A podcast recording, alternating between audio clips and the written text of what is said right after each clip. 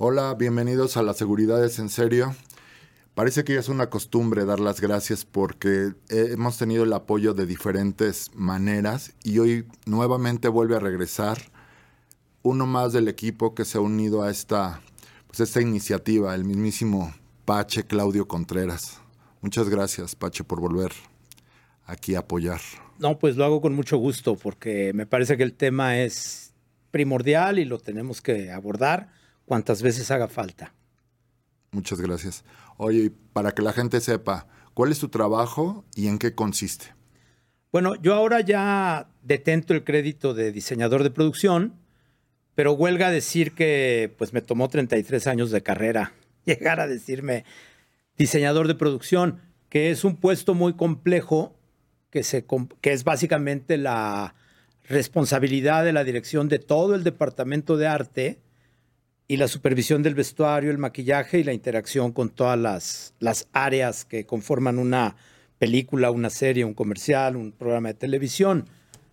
Y para llegar a diseñador de producción, pues tuve que hacer toda la ruta de, de trabajo en arte, desde onset dresser, ambientador, director de arte, diseñador de producción. Son como los escalafones para llegar a ser director de producción. Sí, es decir, si tu interés es, ser un diseñador de producción, pues es muy conveniente aprender toda la ruta.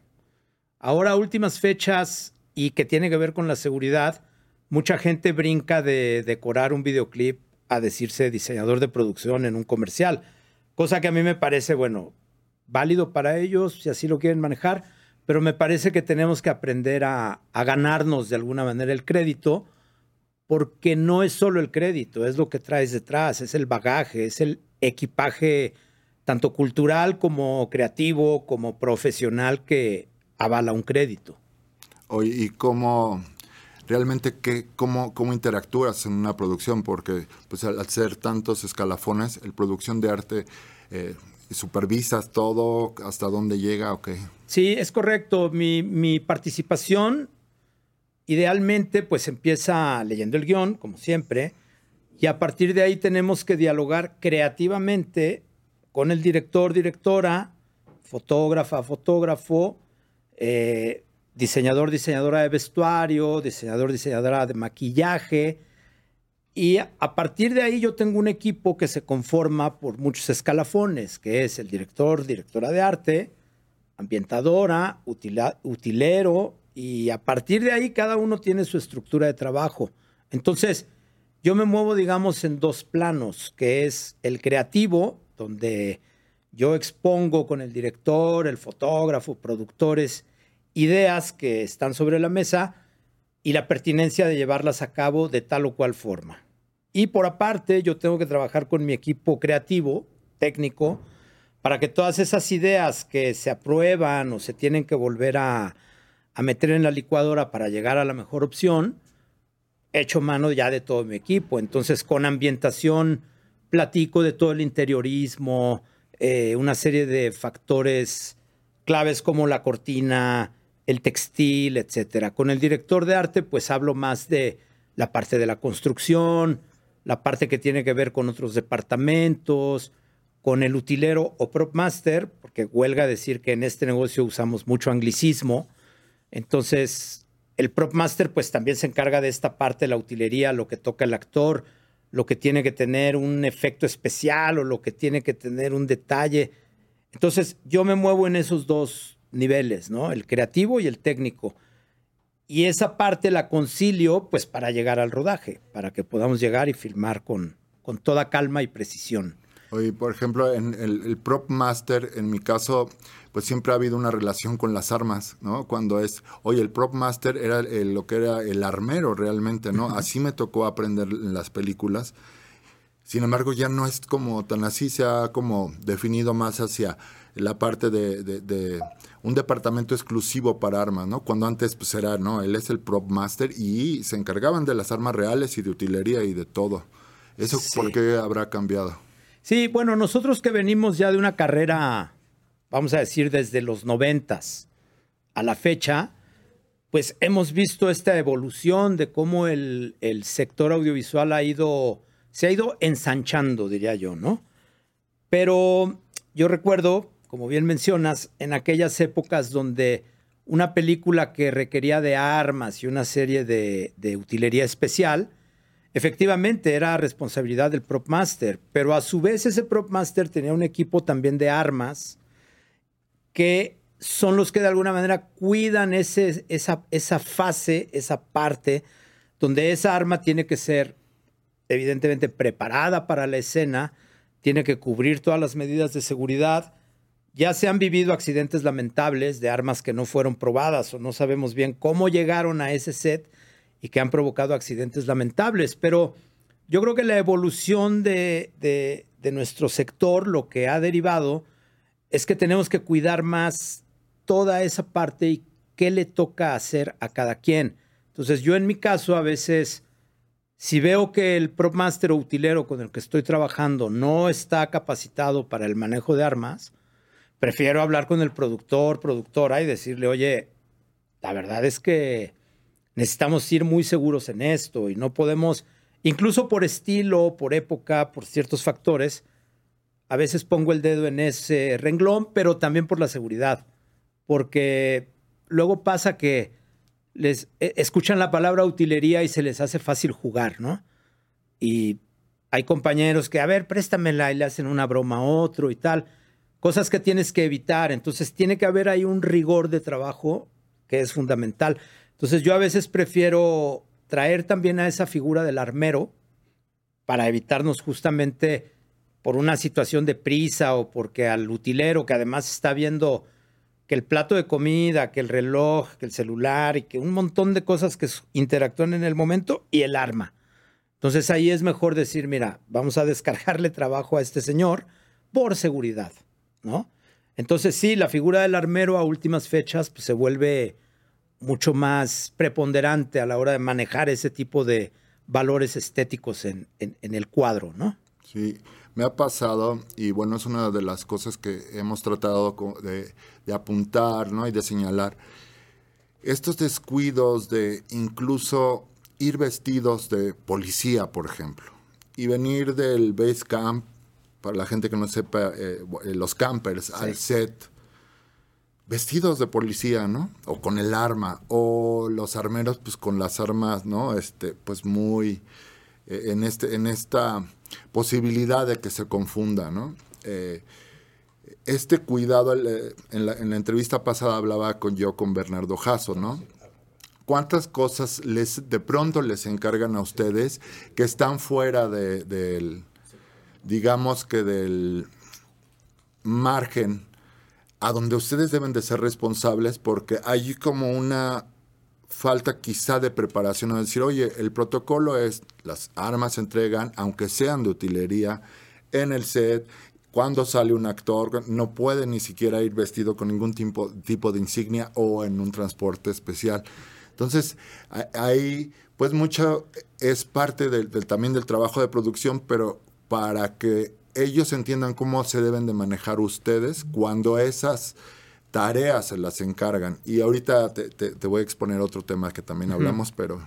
Sí, el área de competencia, ¿no? O sea, yo superviso y tengo a cargo todo el departamento de arte. Entonces, efectivamente, puede haber un arma jugando, el utilero, el armero, pero luego viene el estopín que se le pone al, al vestuario del actor o de la actriz.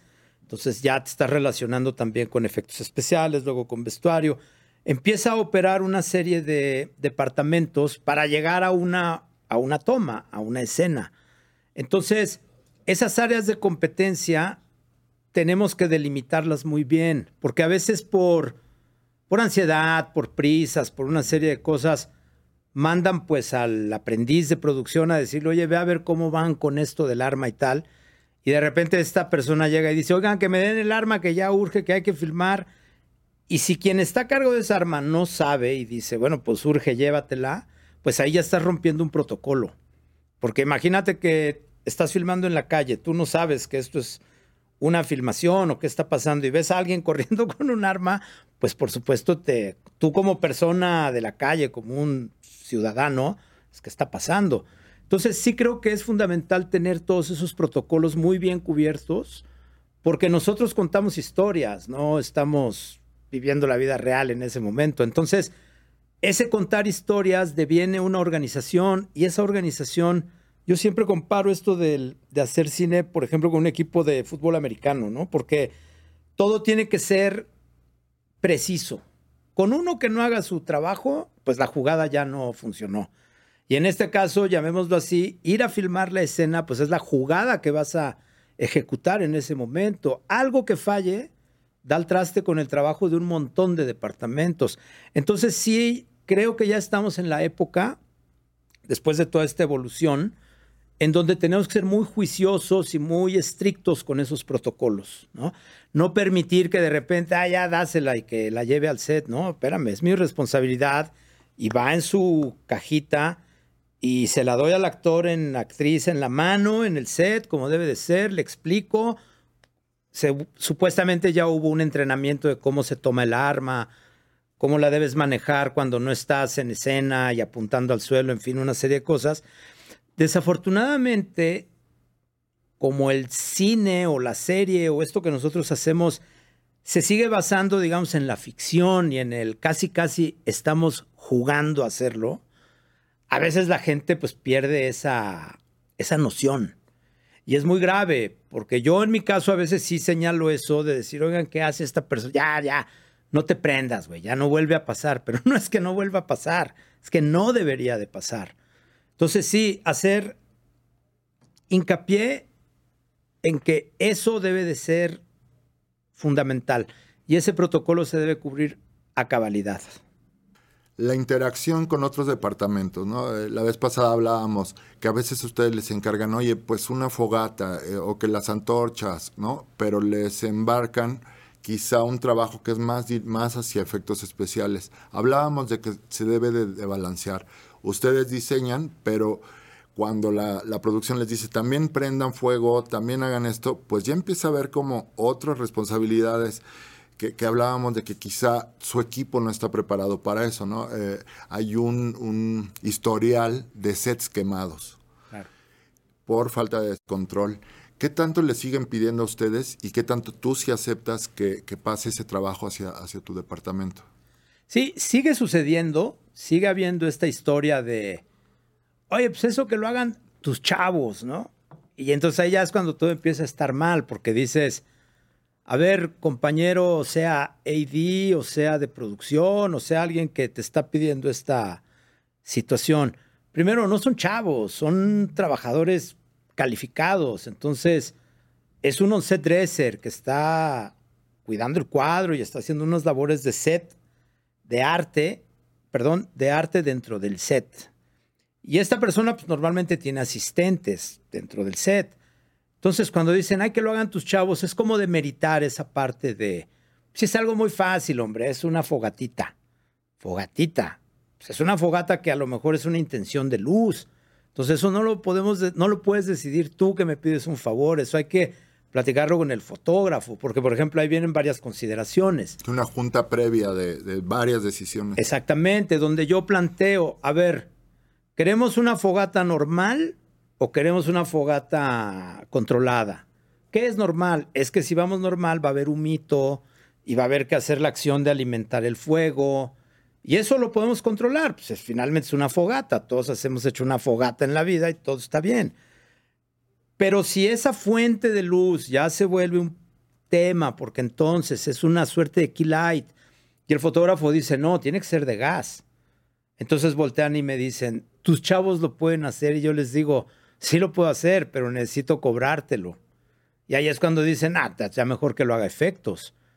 Y no es que es mejor que lo haga efectos o arte. Algo sencillo como una fogata, lo podemos hacer porque es una conexión de gas y hay que controlar y que la alimentación del gas esté fuera de cuadro. Lo podemos gestionar, pero no es lo ideal, porque para eso hay un equipo de efectos especiales. Si es algo que solo se hace una vez en el corto, en la película, en la serie, insisto, lo podemos gestionar, pero el problema empieza cuando yo le digo al productor o productora, oye, pero yo te tengo que cobrar eso. ¿Cómo? Pues es que es material que yo no traigo en el camión. Si tú traes un camión de efectos especiales, ellos van a traer muchos recursos que tienen que ver con los efectos especiales. Si se lo pides al equipo de arte, yo puedo gestionarlo, pero lo más probable es que me falten elementos, vamos a decir, técnicos y de herramienta para poder hacer eso. Y a lo mejor también le digo al productor, oye, yo para hacer eso, sin que traigas a un equipo de efectos ese día, necesito otro par de gentes. No, pero ¿por qué? Pues porque estamos filmando una cuestión y luego hay que tener preparado esto de la fogata y hay que esconder tuberías y hay que hacer una movida. Y estás generando un efecto especial, finalmente. Al final del día. Entonces, creo que ahí cuando llegamos a la mesa de discusión es cuando las cosas se ponen tensas, porque entonces ya es cuando te dicen, no, pues entonces mejor le hablo a uno de efectos. Y yo digo, es que sí sería lo mejor si tenemos un paquete de efectos dentro de la serie o la película o el proyecto, pero también tienen que hacer conciencia de que eso cuesta. No es nada más, ay, aviéntatelo tú, porque ustedes los de arte son bien creativos. Sí, sí somos muy creativos, pero eso no quiere decir que yo venga listo para resolver algo que se decidió en la mañana de ese llamado, ¿no? Entonces, si es una situación que hay que hacer conciencia, insisto, la competencia de cada departamento, hasta dónde llega el departamento de arte y dónde empieza el de efectos especiales, dónde empieza el de Stones, dónde tiene que ayudarnos ahí el staff con no poner una luz en esa zona. Son una serie de discusiones que se dan en la mesa y que se tienen que llevar a cabo en la práctica. Yo creo que lo estamos haciendo mejor, pero creo que seguimos dejando un poco a la, a la buena voluntad de, pues tú dile al de arte a ver si se lo avienta. Y no debería ser así, lo podemos discutir, lo podemos gestionar. Pero si definitivamente, por ejemplo, tenemos a 80 personas con, con antorchas, pues de repente hay que fabricar esas antorchas, hay que tener en cuenta que unas van en el plano del fondo, luego otras van más cercanas y luego las del primer plano. Y ahí volvemos a lo mismo, a lo mejor el fotógrafo necesita que las del primer plano sean truco y sean de gas para que no avienten humo y el viento no les esté haciendo sombra con ese humo a los actores, en fin, son un montón de consideraciones técnicas. Pero en este caso, por ejemplo, que yo las voy a aprender, te lo digo por experiencia, ya me tocó ver cómo no en algún vi que prendieron, oye, está bien, ¿dónde están los extinguidores? No traían extinguidores ahí es donde empecé a relacionar y dije, bueno, si fuera un equipo de efectos especiales, los extinguidores ya los tienen ahí porque ya es casi un instinto saber que tienen que controlar eh, este rollo. Entonces de pronto todas esas cosas pues llegan a pasar y a suceder y dices, Sin duda. híjole, los están embarcando y no vienen con toda esta preparación que es súper importante tener. Pero bueno, está muy bien que, que hayas aclarado pues todas estas este, circunstancias. Oye, y como en tu experiencia, ¿cuáles son los accidentes que más están expuestos ustedes? Eh, o, más recurrentes? O, Bueno, el departamento de arte entraña muchos riesgos porque somos un departamento que a ratos es invisible. Porque nosotros vamos de avanzada, tenemos un equipo que también está filmando y luego hacemos lo que conocemos como el strike de bueno, ese set ya murió, hay que recogerlo. Entonces, muchas veces cuando construimos algo en foro o una escenografía grande en exterior, yo trato de hacer conciencia con la producción de, oye, pues sería bueno tener una ambulancia ahí porque vamos a estar construyendo. Y normalmente te dicen, pero arte nunca lleva una ambulancia. Como que todo se ciñe al proceso y al momento del rodaje. Y a veces yo les digo, oye, es que vamos a estar trabajando en paralelos, a triple altura. Sí llevan sus líneas de seguridad, intento que así sea siempre.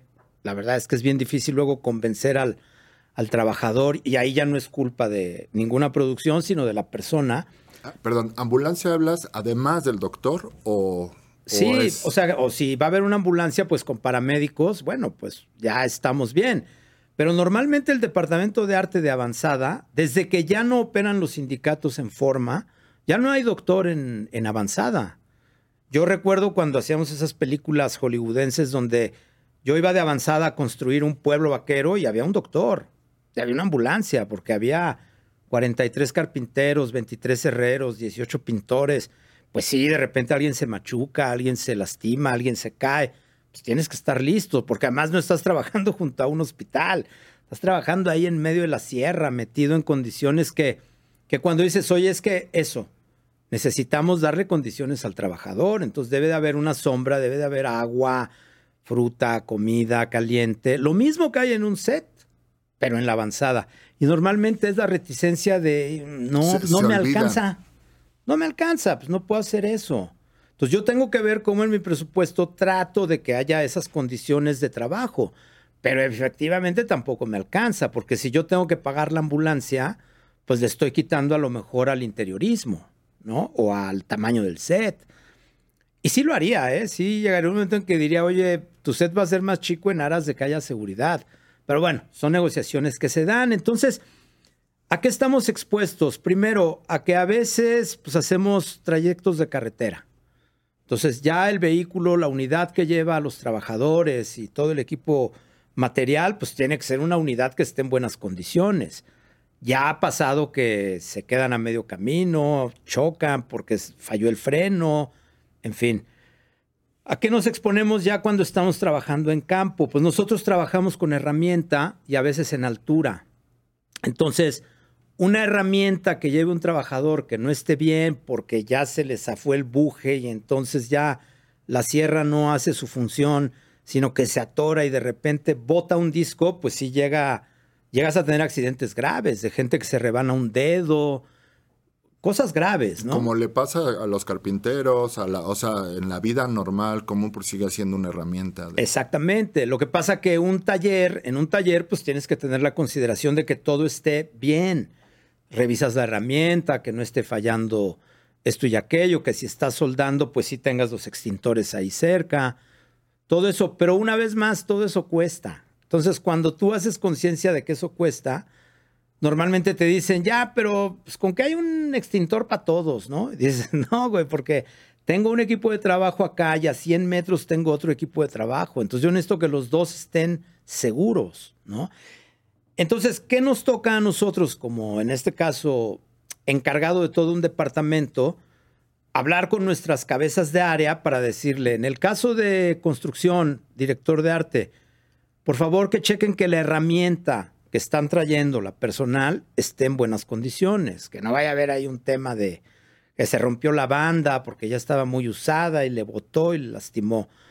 Segundo, que esa herramienta, como ellos la usan, pues tiene que recibir un mantenimiento. Entonces, normalmente tratamos de pagarles la renta de esa herramienta para asegurarnos que en la siguiente eh, acometida de trabajo esa herramienta esté en buen estado, ¿no? Porque sería imposible dotar a todos de herramienta nueva cada vez. No, no funciona así. Entonces, ir checando todos esos datos te van arrojando mucha información de dónde es que surgen los accidentes, ¿no? Por ejemplo, a veces puedes levantar un panel muy grande y de repente ves a tres queriéndolo mover y dices, no, no, no, no, no, esto es entre ocho. No, sí podemos, no, si no es de poder, es por seguridad. O sea, de poder se pueden hacer milagros y mil cosas, pero aquí no venimos a hacer milagros, venimos a hacer un trabajo. Entonces, si ese panel tiene que moverse por tal o cual razón y es un panel gigantesco, yo a veces considero la situación incluso de desarmarlo y de decir, oye, es que cómo vamos a mover ese bicho. No, ahorita, ahorita vemos. No, es que no es de ahorita vemos, es qué es lo más seguro.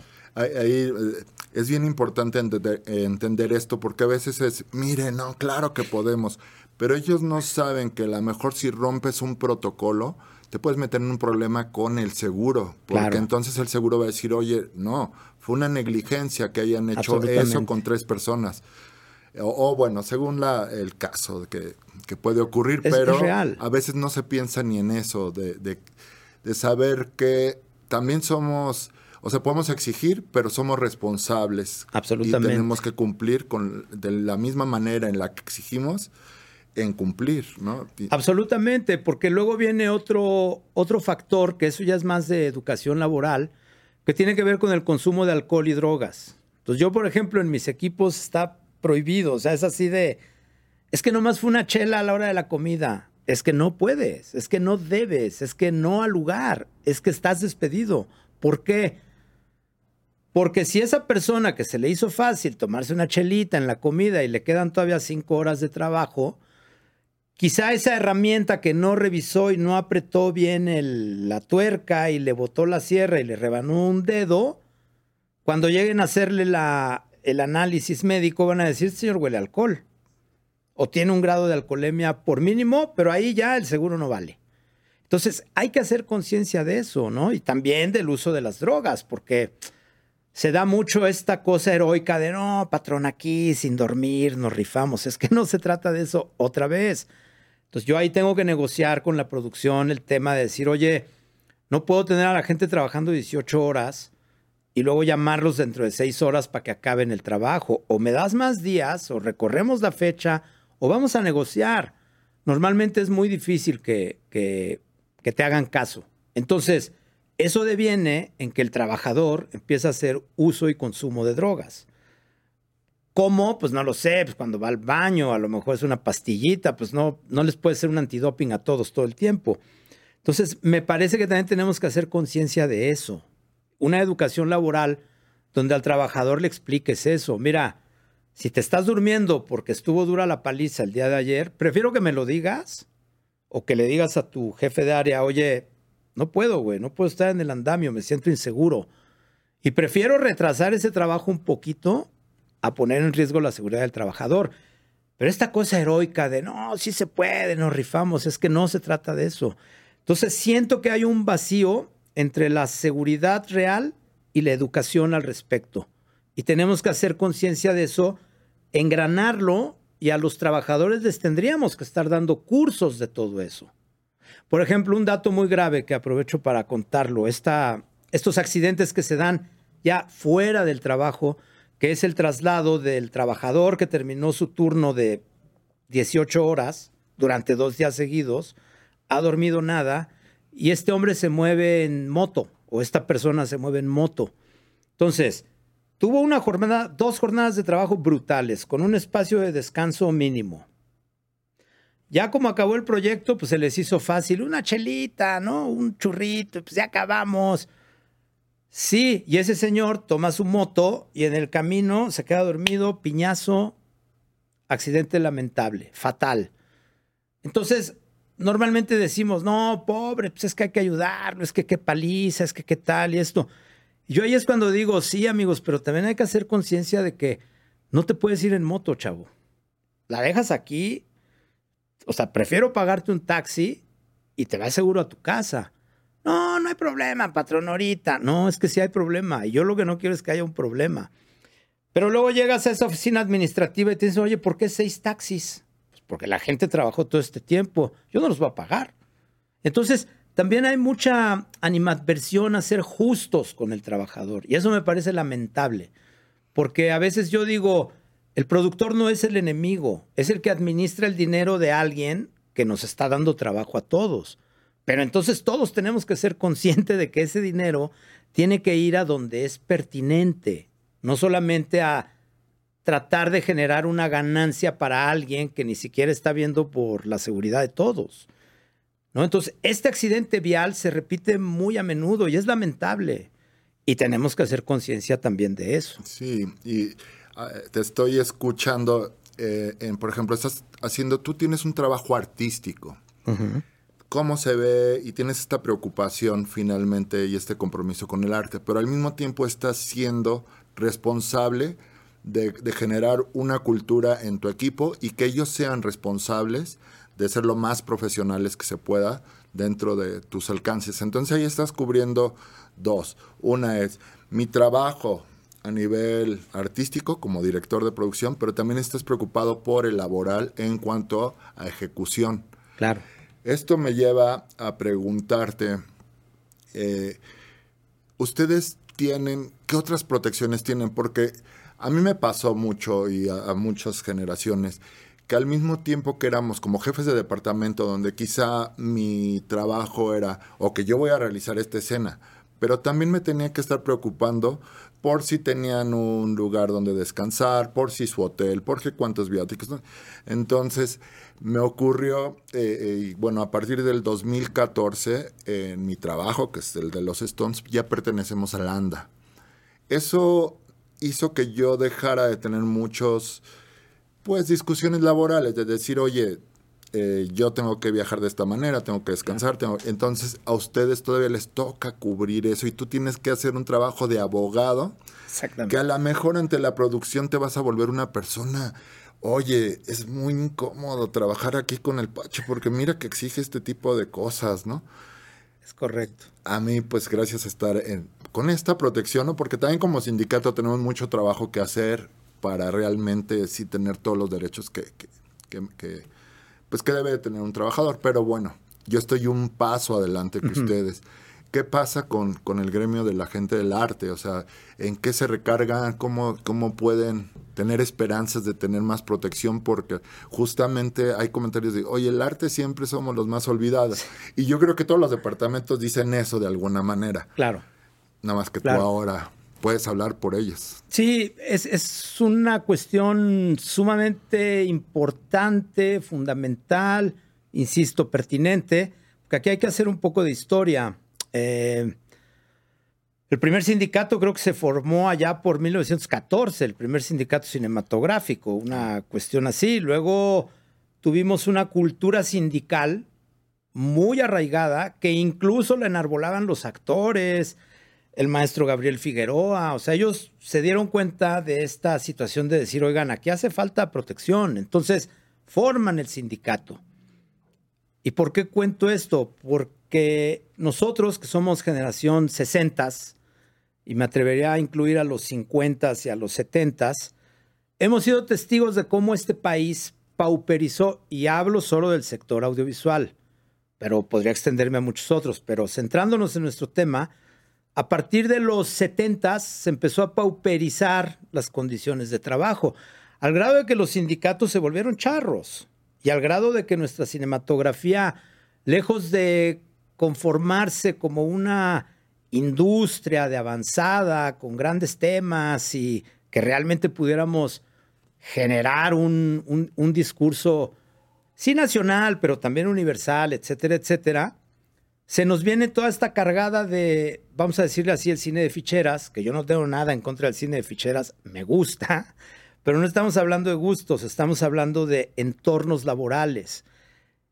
Y en ese sentido, pues los derechos laborales se fueron al traste, porque empezaron a ser, eh, vamos a decir, malformaciones de la interpretación de la ley al grado de que pues, quieres tener, quieres pertenecer al sindicato, ¿quién es tu familiar? Te tienes que esperar casi casi a que alguien se muera. Sí. Tienes que pagar una cuota, tú ya tienes una carrera, pero si quieres entrar vas a la fila, porque primero los agremiados. Entonces, los sindicatos se volvieron una suerte de enemigo para los productores y una suerte de, pues, yo lo llamaría un vacío existencial para los trabajadores del cine, porque aunque nos invitaban a participar, las condiciones no eran pertinentes, no eran loables, no eran... acababa siendo tu propio delegado otra vez dentro de un sindicato, ¿no? Claro, porque yo que ya tenía una carrera para entonces de director de arte, me decían, vente, intégrate, órale, ¿qué ofrecen? Es que como no tienes familiares, tienes que ir a la fila, güey. Entonces tienes que ser el asistente del asistente otra vez. Y yo decía, bueno, pero eso en mi caso, pues no opera, porque yo quiero decir que para mí un sindicato también es una suerte de empresa, porque tú contratas un sindicato por su valía, no por sus condicionantes. Tú dices, es que ese sindicato tiene trabajadores muy buenos, como sí sucedió después otra vez, creo que en los noventas es cuando el sindicato como que volvió a agarrar fuerza, pero si no pertenecías al sindicato, y esto que mencionas de cuando yo llego y pido condiciones, lo primero que me decían era, pareces del sindicato.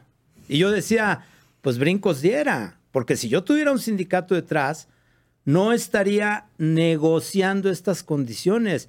Mi delegado te las estaría exigiendo y estaríamos en otro tono de discusión y de debate y de negociación incluso. Pero como el equipo de arte en general, vamos a decirse, se hizo a un lado y no nutrió las, las estructuras sindicales, los, los sindicatos empezaron a, a conformar en una suerte ahí de revoltijo de derechos laborales que nadie entiende nada, casi que a la fecha.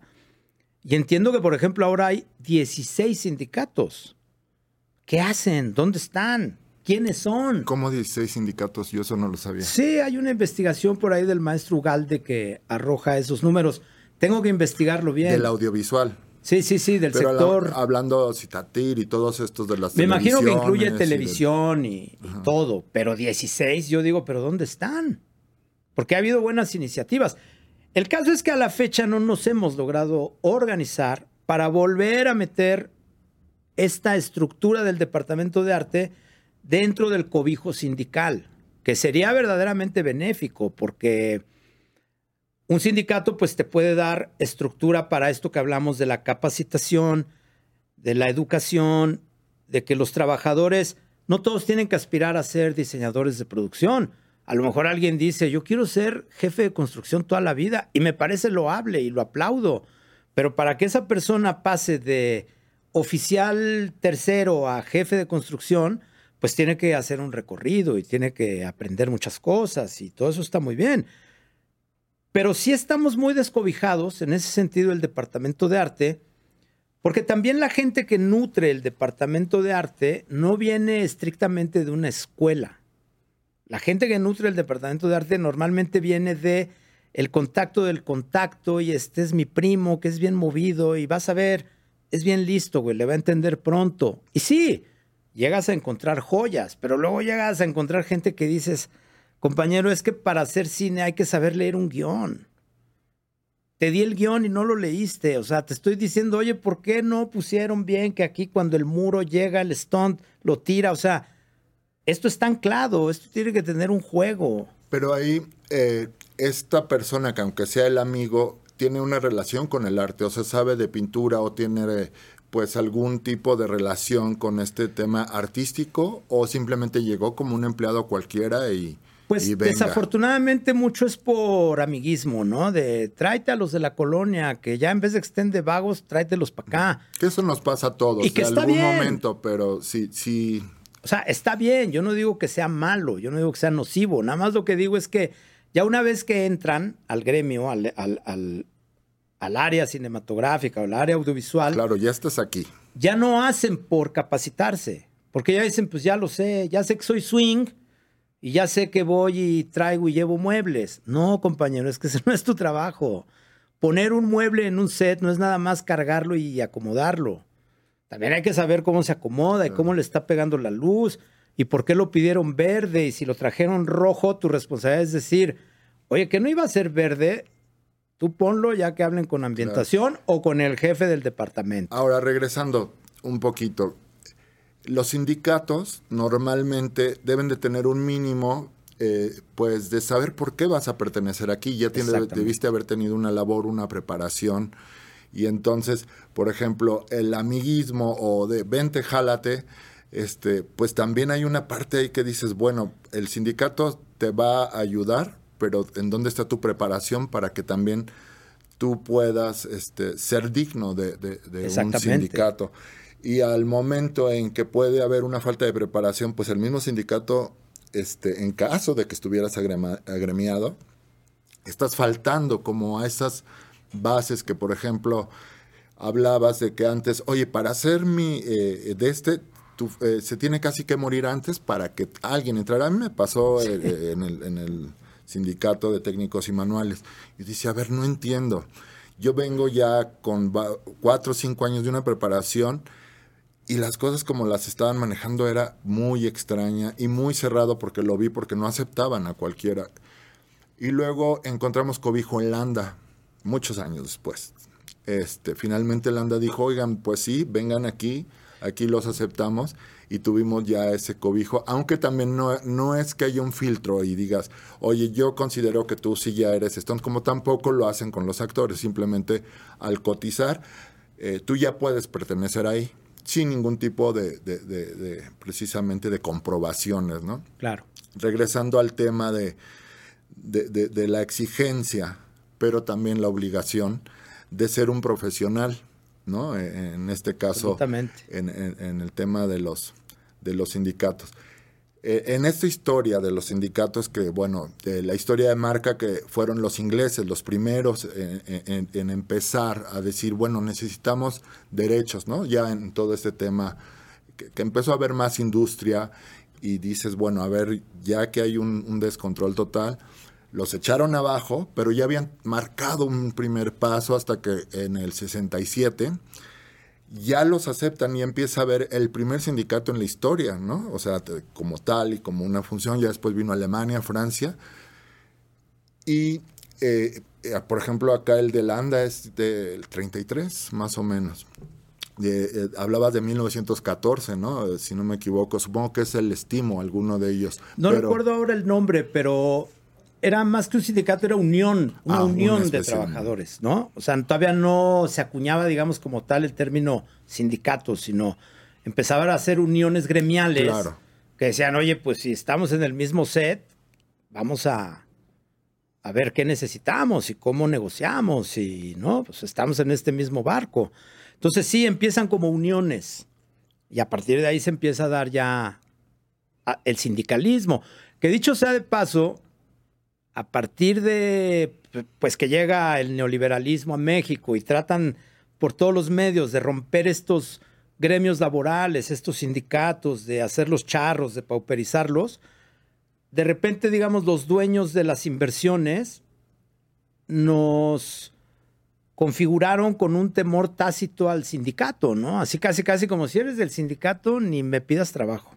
Oye, pero no hay una, contradicción, por ejemplo, Estados Unidos, que podríamos decir, oye, los líderes del capitalismo, no, pues resulta que sus sindicatos están muy, muy bien conformados. Efectivamente. O sea, entonces, todo este concepto de izquierda o derecha y los derechos, oye, espérame, si ustedes son este, el nombre del capitalismo, ¿cómo es que pueden tener un, un, este, una ideología de izquierda cuando los sindicatos, digamos que vienen como de ese lado? Porque hablar en estos tiempos de izquierda o derecha hay tanta confusión, tanta desinformación, pero a partir de que nacen los sindicatos, y obvio, pues claro, Marx llega a como a, aclarar un poco más y darle más orden de por qué, oh, los comunistas o los, no, y entonces empieza a haber toda esta quema de brujas y una cantidad de desinformación. ¿no?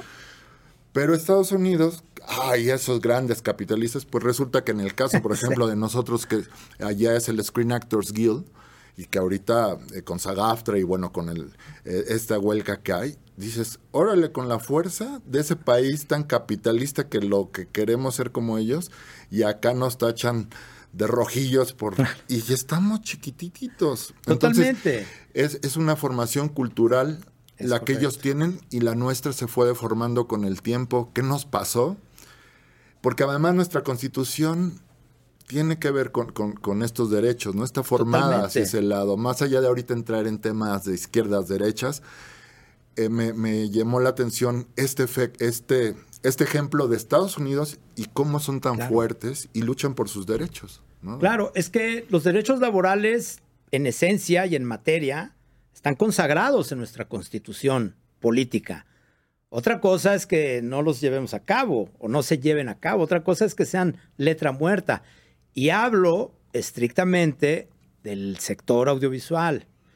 Porque es muy interesante lo que anotas. O sea, es muy curioso cómo en el corazón del capitalismo salvaje, donde sus industrias son el armamentismo, el automotriz y el, el, entretenimiento, por llamarlo de alguna manera, pero ellos lo consideran industria cultural. Por eso no es solamente un área de entretenimiento, es una industria cultural que genera una cantidad de dinero brutal y que por supuesto mantiene a un montón de familias.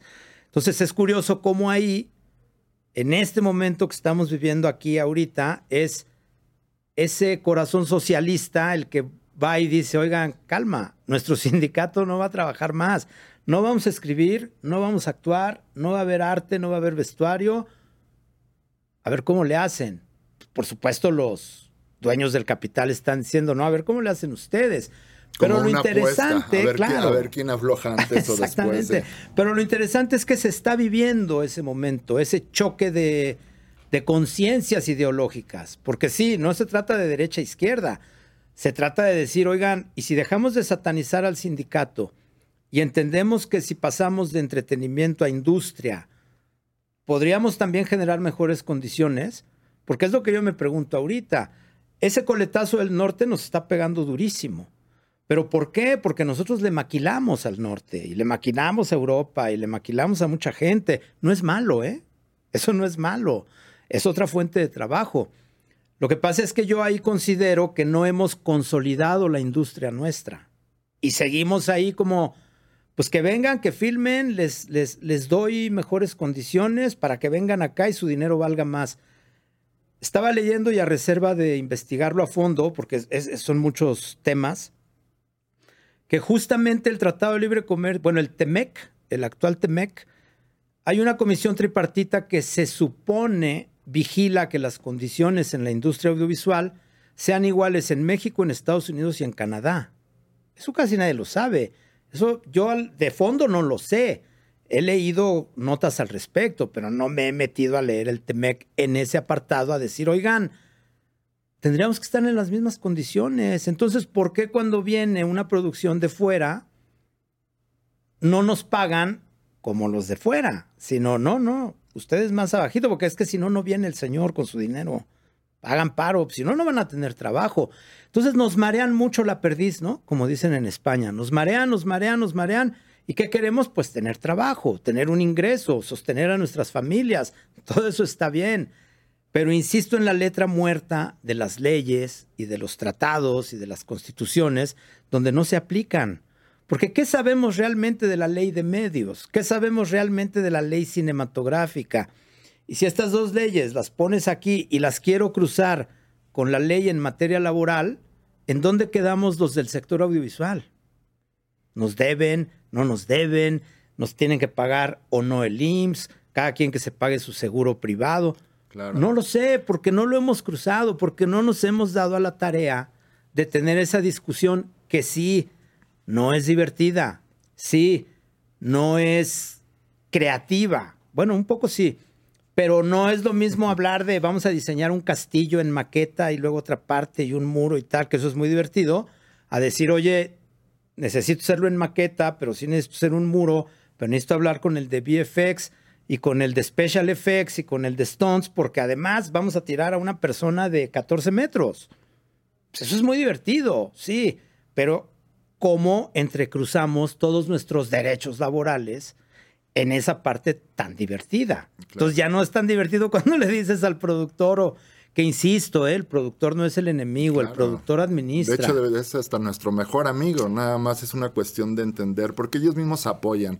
Yo he hablado con muchos productores, incluso eh, Shan, que espero venga próximamente, decía, no, a mí me ayuda incluso a organizarme y me, me ayudan... Eh, eh, de, por default a tener todo más en control. Exactamente. Y, es siempre bueno escuchar la otra parte porque a veces creen que, eh, ah, no, el trabajador está en contra del, del, empresario y pues no es cierto, al contrario, es un trabajo que en, en común es... Eh, nuestro objetivo es que todo salga bien para todos de la manera correcta. Exactamente. Regresando un poco a la historia de, y bueno, nos estamos robando un poco del tema del sindicalismo, pero es que ya salió.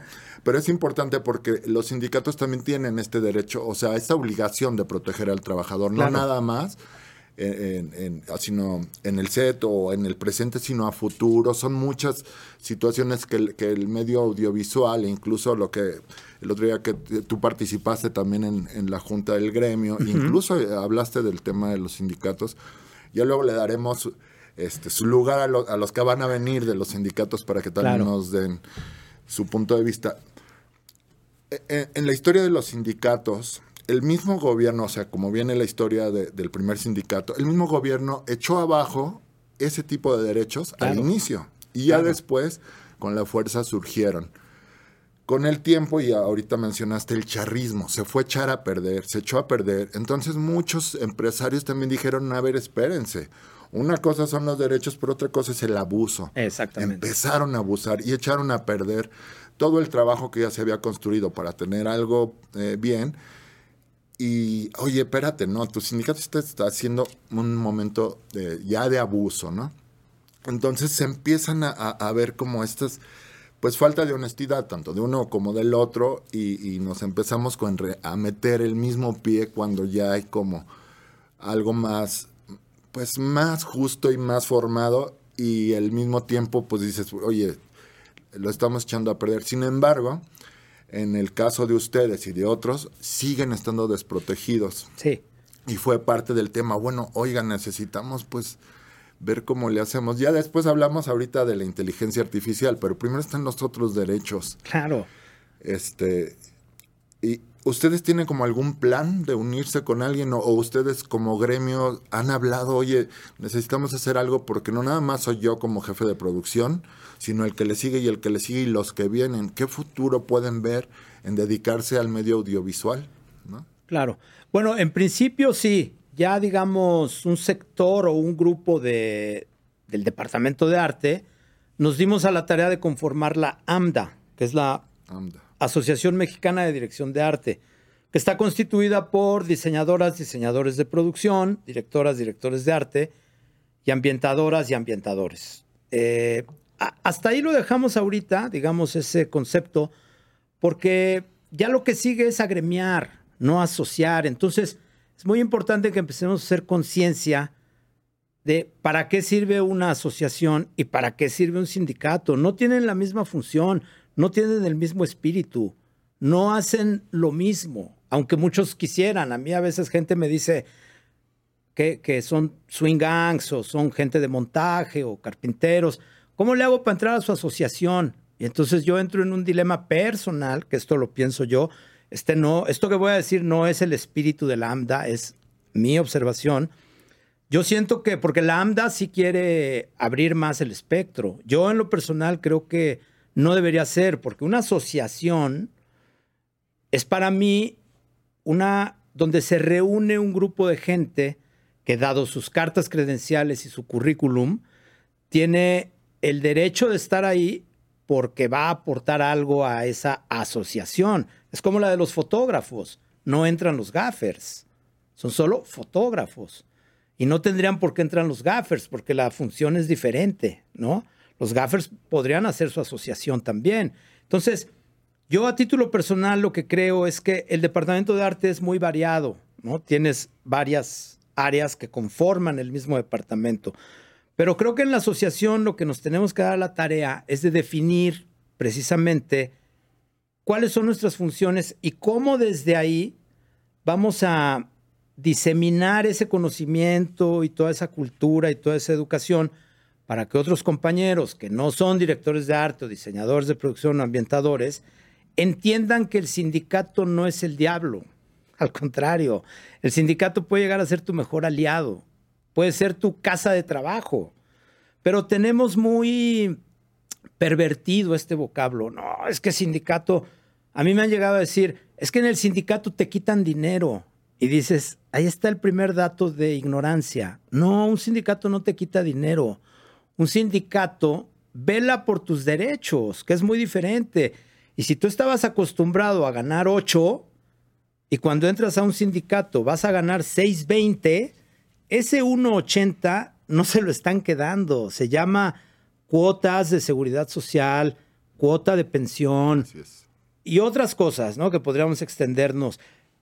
Pero la, desafortunadamente la ignorancia empieza cuando dicen, es que me van a quitar dinero. Es como cuando dicen, ah, mis impuestos. Bueno, pues es que esos impuestos también tienen esa función para en algún momento entender cómo funciona el, pagar impuestos. ¿no? Tal cual, si tú no quieres tributar, no podrías vivir ni siquiera en el siglo XVI, güey, porque ya desde entonces tributaban. Te tendrías que ir a la época de las cavernas. Y seguramente también había una especie de peaje por, yo qué sé, güey, transportar un animal muerto, no sé, cualquier cosa, pero esto de la tributación, esto de los derechos, esto de las cuotas sindicales, tenemos que enseñarle al trabajador que no es el enemigo y que no te están robando nada. Al contrario, te están generando una pensión. Otra vez, a título personal, yo ahorita no tengo una pensión, yo ahorita no tengo ningún derecho porque nunca me agremé a un sindicato. Y ahorita que volteo digo, estoy parado en nada en el siguiente trabajo. Claro. Y creo que es la generalidad de muchos que estamos en este sector. O sea, me atrevo casi que a meter la mano al fuego que el 80% estamos en esa condicionante. Sí, no, yo lo veo siempre, eh, se habla de ese tema, ¿no? Yo no, justamente vuelvo al tema, yo soy afortunado en estar ahí, pero los escucho y digo, híjole. Claro. Pues claro que hay una necesidad. Hay una necesidad, pero sobre todo necesitamos transmitir el mensaje y que el mensaje llegue bien. No es que no vas a ganar menos, vas a ganar derechos. ¿no? Y a partir de ahí volvemos a la seguridad. Hay un caso de una persona que un día va y se pincha en un set una pierna con un hierro cualquiera y un rasgón. No se lo atendió, lo dejó correr, se le infectó. Oye, pues vételo a atender ahí al hospital de la producción. Va al hospital de la producción. Sí, vete para allá. Llega allá, le dice, no, hombre, no, usted va a perder la pierna. Lo meten, lo operan. Ya usted está bien, ya nada más pague lo que debe y se va a su casa. ¿Y cuánto debo? 300 mil pesos. Oigan, producción, ¿quién se encarga? ¿Quién se encarga de qué? ¿A quién le avisaste? ¿Cuándo dijiste? ¿Cómo sabíamos? Eso no lo cubre mi seguro. Todo mal.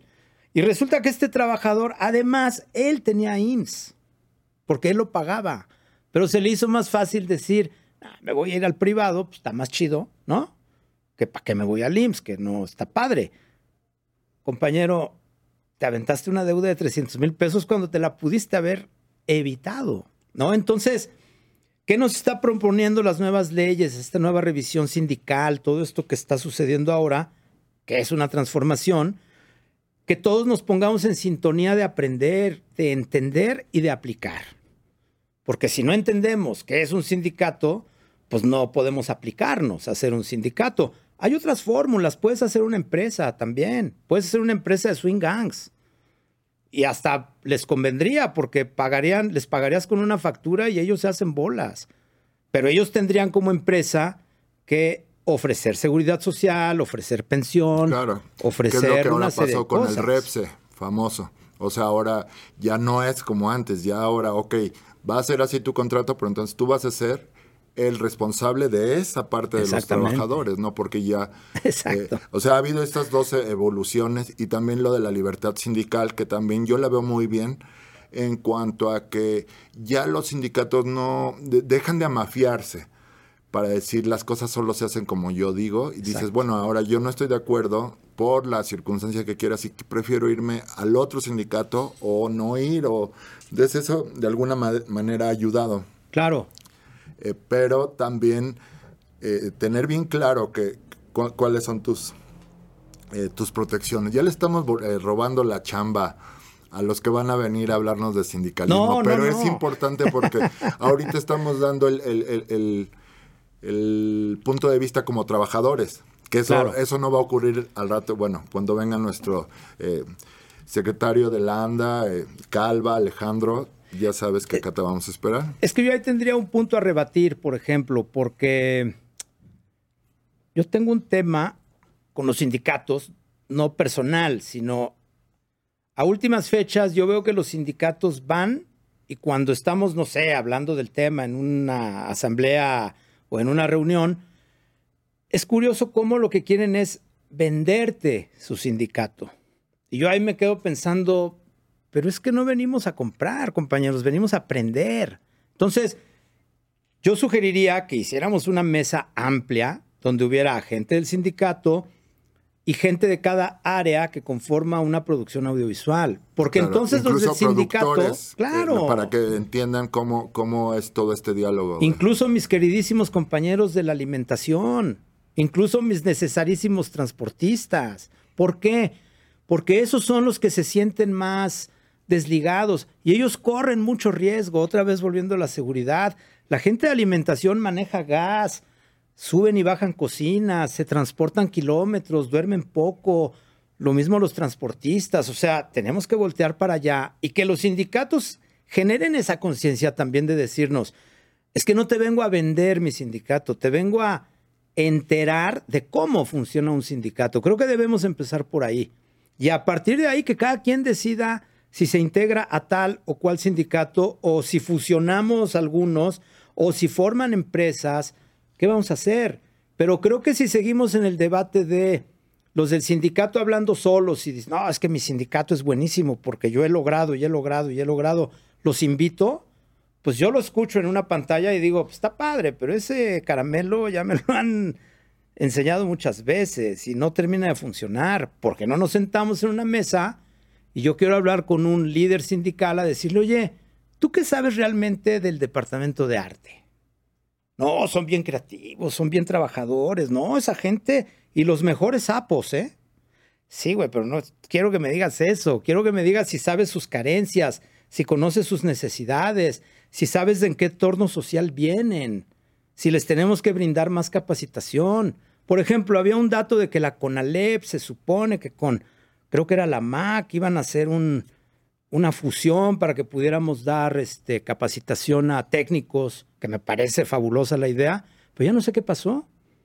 Se estancó, se murió, no sé.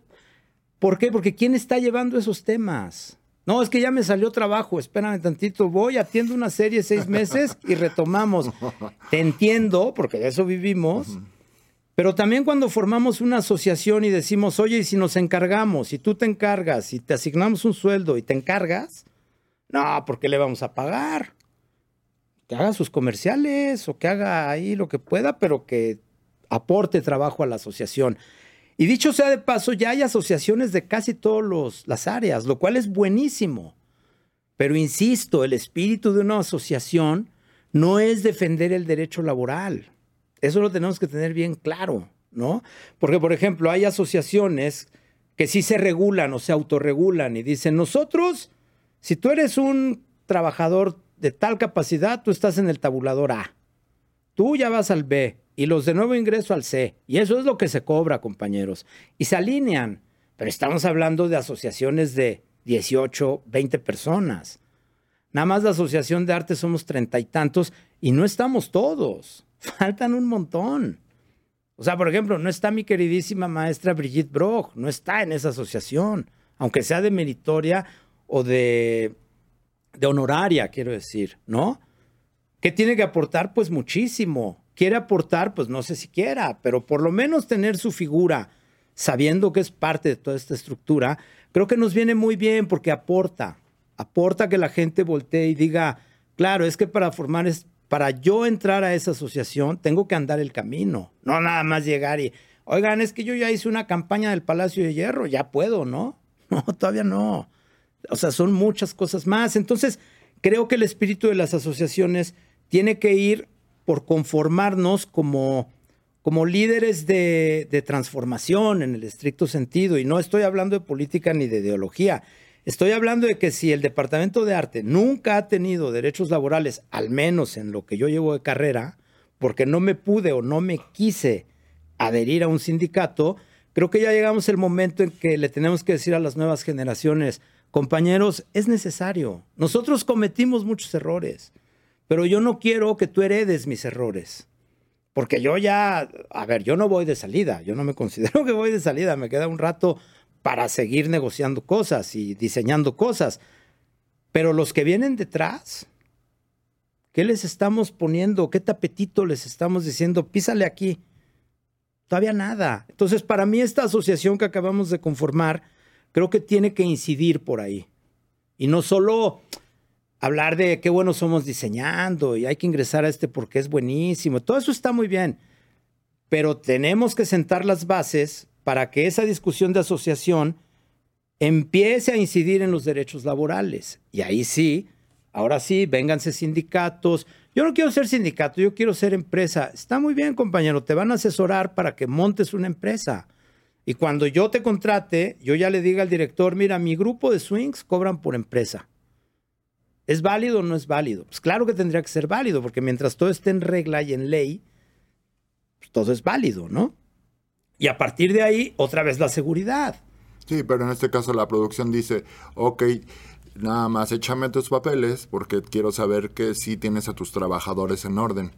¿no? Exactamente. Y ahí es donde, a ver, tienen IMSS, tienen todo esto, todo esto, y a partir de ahí ellos dicen, bueno, que es una ley bien importante que ocurrió y, claro. es incómoda porque pues, nos movió el tapete, a ver, no, cambio de, que el cambio de, de reglas. Cambio de paradigmas. Y seamos más responsables en, todo, en toda esa parte, ¿no? Tanto como empresario, o como trabajador, ¿no? Porque te puedes ir por los dos lados, ya sea por el sindicato o incluso la misma contratación directa con la producción. ¿Y sabes qué resolvería mucho esto de las empresas? El área de los comerciales. Que hay mucha queja en el área de los comerciales. Se quejan todos, pero todos alguna vez hacemos un comercial. Y todos hemos sufrido el pago a 30, 60, 90, 180 y súmale días. seguro a mí me quedaron a deber algo por ahí. Ya vamos en miles de días. Entonces, la discusión a dónde nos lleva en este sentido? A ordenarnos, a regularnos.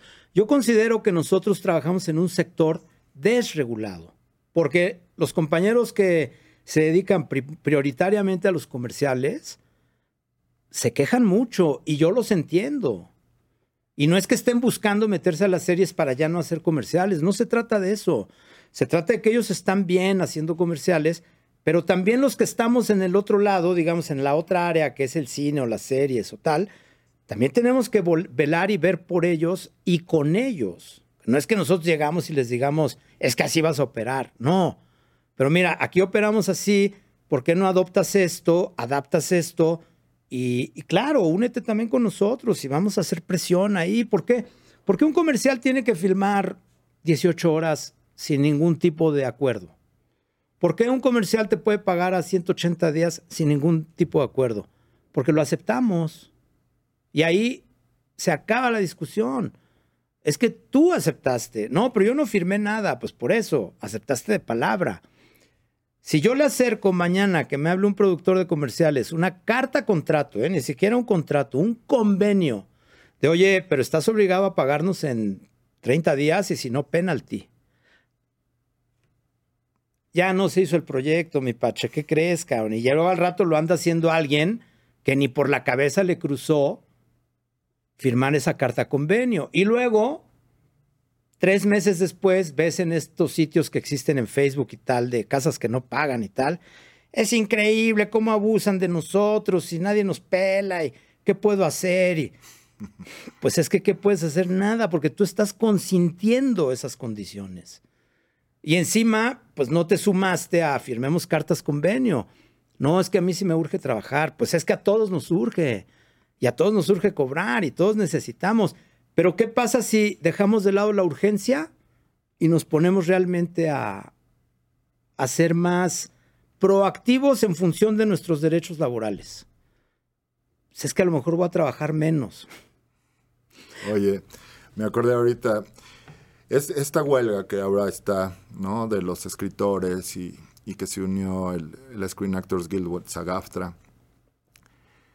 Una de sus grandes temas es, oye, eh, y que eh, lo han hablado, sus ganancias son mega millonarias y nosotros nada más estamos pidiéndoles un chiquitito ahí para que nos respeten, ¿no? Es como eh, medir un poquito de que, bueno, si tú vas a tener todas estas ganancias, no entiendo por qué no aflojas un poquito por acá para que todos seamos felices, ¿no? Pero obvio están comparando estos presupuestos finales, ¿no? De decir, oye, para poder hacer este proyecto y te está dejando tanto, pues, ¿no? Entonces se trata de hablar sobre de lo justo. Obvio, en México tenemos muchos tipos de, de proyectos. Hay los internacionales, los de Netflix, Amazon, todos estos. Hay un tema bien importante que hace poco vi los, los números. El cine mexicano, los apoyos hacia el IMCINE, que sí ha desaparecido, que le quitaron, que ya no nos apoya la cultura, y bueno, cantidad de cosas que, que bueno, se agarran, se hacen bolitas por ahí, se empieza a armar una desinformación, que si unos, y, sale, por ejemplo, y dice, oye, perdón, pero ese apoyo no lo hemos dejado de dar, los Arieles los pueden hacer en Bellas Artes, o sea, hay cantidad de, distorsión y desinformación y que todo el mundo agarra una cosita para allá y una cosita para acá. Pero un tema muy importante y que tiene que ver con el TIMEC y el apoyo, porque ha sido un, una lucha de muchos años. La misma academia, ha sido un espacio para alzar la voz y decir las cosas están bien o están mal o no o sí, ¿no? Y resulta que, justamente me quedé pensando, oye, si es dinero que del apoyo del gobierno, ¿por qué muchas películas están saltando los derechos laborales? Algo que nomás no me entra, porque dices, y es incongruente que se le quiere exigir al gobierno más apoyo, más dinero a las películas, queremos más esto, dame, dame, dame y no dar. Y porque empecé a ver que, se estaban saltando, no todos, obvio, claro, conocemos muchísimos productores de cine mexicano que respetan completamente, en mi caso, la ANDA, y son unos profesionales, ¿no? Eso no, no queda a discusión. Lo que queda a discusión, ¿qué hizo el otro resto que está trabajando con dinero público y no está este, respetando los derechos laborales. ¿A ti cómo te va en ese aspecto? Obvio, ya sé que no están sindicalizados, pero en nuestro caso, pues vimos esos números dijimos, oye, ¿cómo que el 30% nada más de todo lo que se está haciendo con el cine? Más allá de, luego entraremos en temas de que si la exhibición, que si nos falta, siempre nos va a faltar apoyo. Este, estamos pasando por unas circunstancias, venimos de la pandemia, es un país que se está transformando, son muchas circunstancias, ¿no?